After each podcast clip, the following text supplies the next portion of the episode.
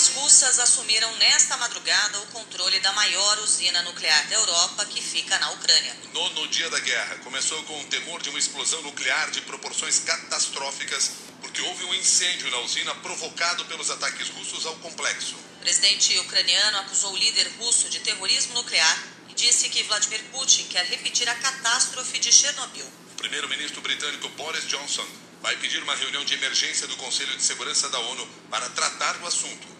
O repórter Vinícius Bernardes tem as últimas informações ao vivo sobre o confronto na usina nuclear que fornece 25% da energia da Ucrânia. Vinícius, bom dia. Bom dia, Cássia. Bom dia, Milton. Bom dia aos ouvintes. É isso mesmo, Cássia. Agora há pouco, os militares russos tomaram controle da usina nuclear de Zaporizhia, a maior da Europa. A informação foi confirmada por agências de notícias internacionais e pelo próprio governo ucraniano.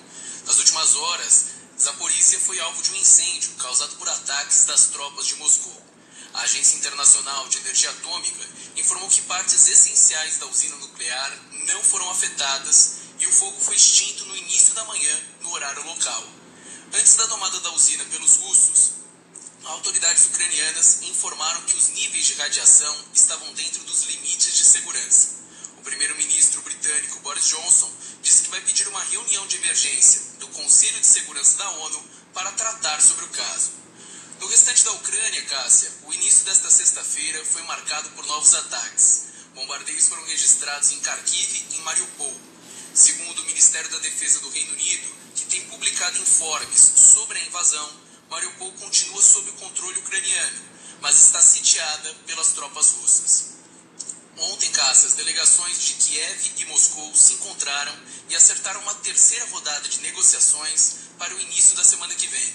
No encontro, ficou decidido que serão criados corredores humanitários para retirar civis da zona de guerra. Até agora, o governo ucraniano estima que mais de 2 mil cidadãos morreram no conflito. Cássia, Milton, volto com vocês. 6 horas, 5 minutos. O governo britânico informou que o primeiro-ministro Boris Johnson ligou ontem para o presidente Jair Bolsonaro para tratar da situação na Ucrânia. Segundo o porta-voz do governo britânico, os dois concordaram sobre a importância da estabilidade global e a exigência de um cessar-fogo urgente na Ucrânia e disseram que a paz tem que prevalecer. Ainda segundo a nota, o primeiro-ministro disse que as ações do regime russo na Ucrânia eram repugnantes, que civis inocentes estão sendo mortos e cidades destruídas e que o mundo não pode permitir que a agressão do presidente Putin tenha sucesso. Boris Johnson disse ainda ao presidente Bolsonaro que o Brasil foi um aliado vital na Segunda Guerra Mundial, que sua voz era novamente crucial neste momento de crise e que juntos o Reino Unido e o Brasil precisam pedir o fim da violência. Na live de toda quinta-feira, Jair Bolsonaro não tocou no assunto. O presidente repetiu que o Brasil continua numa posição que ele chamou de equilíbrio, porque mantém negócios com os dois países e não tem capacidade de terminar com a guerra. O pessoal muito aí questiona né, que eu tenho que ter uma posição mais firme de um lado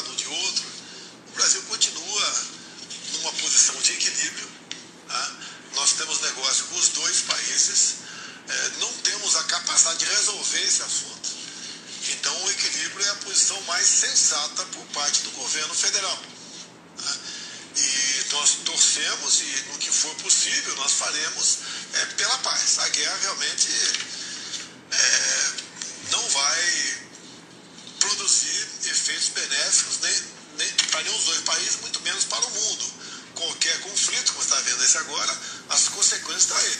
Nós torcemos pelo fim do conflito, nós somos da paz e temos ter muita responsabilidade é, nessas questões. Nós não podemos, ao buscar é, solução para um problema lá fora, que passa muito mais pelos contendores do que por nós, trazer um problema maior para o nosso solo pátria aqui. A posição de neutralidade adotada pelo presidente Jair Bolsonaro é vista como pró-Rússia pela representação ucraniana no Brasil e por especialistas em conflitos internacionais. O presidente voltou a sinalizar que apoia Vladimir Putin porque ele vetou questionamentos de líderes da Europa sobre a soberania da Amazônia. Na transmissão ao vivo, Bolsonaro estava acompanhado da ministra da Agricultura, Tereza Cristina, para tratar da questão dos fertilizantes. O setor agrícola teme uma escassez dos insumos por causa da dependência do Brasil na importação do material da Rússia. Na live, o presidente Jair Bolsonaro voltou a usar a possível crise dos fertilizantes para defender a mineração em terras indígenas. Estamos vendo um certo, um certo clamor né, de muitos parlamentares. Me ligou o Ricardo Barros na semana passada, me ligou o Eduardo Gomes também, que temos um projeto desde 2020 que permite às comunidades indígenas, se assim o desejarem, né, é, possamos explorar recursos minerais é, no subsolo. E aí interessa para a gente. Se bem que nessa região da Foto de Madeira tem área que tem potássio, que tem reserva indígena e tem área que não está. É, ecologia é importante, você tem que tratar bem o meio ambiente, ninguém discorda disso, mas não podemos ter uma área imensa como essa na Foto de Rio Madeira, pegando ali a região de Altazes, é simplesmente esquecido que dá para 200 anos o potássio, dá para 200 anos abastecer a nossa agricultura aqui. E agora estão passando nesse sufoco. Agora são 6 e 9. A nova promessa do governo para o voo que vai buscar os brasileiros fugidos da guerra na Ucrânia é que o avião decola na segunda-feira. A Anvisa recomendou a flexibilização das regras sanitárias para a entrada dos brasileiros enfatizou que a prioridade deve ser a de acolher essas pessoas. Ontem o governo publicou a portaria que concede o visto humanitário a refugiados ucranianos. O governo também informou que o avião que vai à Polônia será usado para transportar 11 toneladas e meia de material de ajuda humanitária. Ontem à noite, mais de 20 entidades civis e religiosas ucranianas do Paraná, Santa Catarina e de São Paulo lançaram em Curitiba o movimento Humanitas Ukraine Brasil a comunidade ucraniana no Brasil soma cerca de 600 mil pessoas, 500 mil só no Paraná. Na cidade de Prudentópolis, por exemplo, 75% dos 50 mil habitantes têm alguma ligação direta ou indireta com a Ucrânia. O presidente do Comitê Humanitário que vai ajudar os ucranianos, Victor Hugo Burgo, enumerou as ações que o grupo pretende promover. A primeira frente é para arrecadação de dinheiro, para a gente poder enviar para aquilo que for necessário lá na Ucrânia. A segunda é para arrecadação de insumos médicos. A terceira frente é tentar acolher aqueles ucranianos que estão no Brasil, estavam aqui como turistas ou trabalhando provisoriamente e deu a guerra não podem voltar.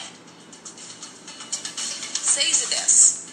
O senador Randolfo Rodrigues da Rede pediu ao ministro Alexandre de Moraes do Supremo Tribunal Federal a suspensão da troca da diretoria de combate à corrupção da Polícia Federal. O documento parlamentar sugeriu que as trocas na área sejam suspensas até que as investigações com pessoas com foro privilegiado sejam encerradas. Novo diretor da Polícia Federal, Márcio Nunes de Oliveira, decidiu trocar cinco dos seis cargos do segundo escalão da instituição incluindo a diretoria que investiga o presidente Jair Bolsonaro. Márcio Nunes é o quinto diretor-geral da Polícia Federal a assumir o cargo desde o início da gestão Bolsonaro, acusado de aparelhar a instituição por interesses políticos. O senador Alessandro Vieira, do Cidadania, afirma que as sucessivas mudanças afetam a continuidade do trabalho da Polícia Federal. Quando você muda de forma muito repetida a liderança, o comando de órgãos técnicos, como é o caso da Polícia Federal, você acaba prejudicando a qualidade do trabalho, porque você perde continuidade e você perde um acúmulo de conhecimento que naturalmente facilita o avanço de investigações e de processos. Esse tipo de mudança na rotatividade que vem acontecendo não atende ao interesse público, atende, atende muito mais aos interesses de quem quer protelar ou retardar investigações. A Polícia Federal começou a investigação sobre a associação mentirosa que o presidente Jair Bolsonaro fez em outubro de 2021 entre vacinas contra a Covid e casos de AIDS. A delegada responsável pelo caso, Lorena Nascimento, diz que Bolsonaro é investigado pelos crimes de epidemia e infração de medida sanitária preventiva e incitação ao crime. Você está acompanhando os destaques desta sexta-feira do Jornal da CBN. Por nove votos a dois, o Supremo Tribunal Federal manteve o fundo eleitoral de quase 5 bilhões de reais para os políticos gastarem na campanha deste ano. Os magistrados entenderam que o Congresso tem autonomia para decidir sobre o assunto, mas alertaram que o valor é extremamente alto, levando-se em conta a realidade brasileira. 6 e 13. Os mesmos deputados e senadores que aprovaram um fundão de quase 5 bilhões de reais para gastar na campanha ainda estão curtindo a folga do carnaval em suas bases eleitorais. Ao todo, serão 10 dias seguidos de folga para os parlamentares, que recentemente passaram mais de 40 dias sem trabalhar no recesso de fim de ano. Nem os presidentes da Câmara e do Senado voltaram ainda. Arthur Lira está em Maceió e Rodrigo Pacheco em Belo Horizonte. E o diretor do Observatório Social de Brasília, Welder Rodrigues, alerta. No segundo semestre, os deputados e senadores não devem trabalhar em Brasília porque estarão nos seus estados pedindo votos para continuar no Congresso por mais quatro anos.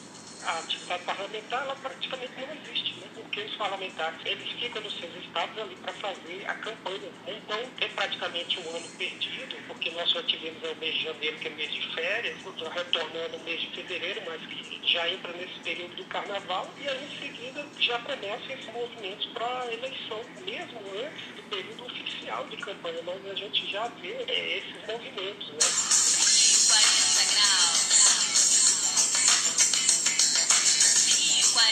Cidade do Rio de Janeiro foi a capital mais quente do ano, pelo terceiro dia seguido, e deve ter calor ainda mais forte hoje, segundo a Climatempo. Ontem a temperatura chegou a 38,9 graus em Santa Cruz, na Zona Oeste.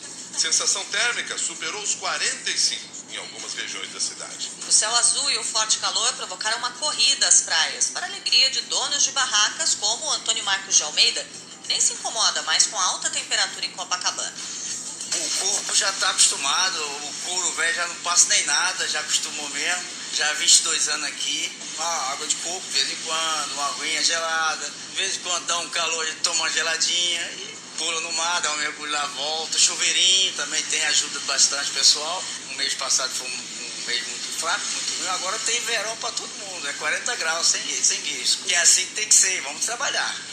a gente vive disso, todo depende do sol. Nosso patrão é o sol.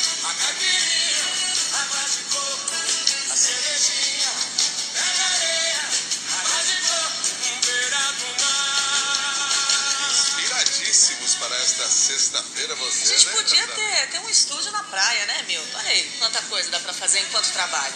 A ver. E é nesse ritmo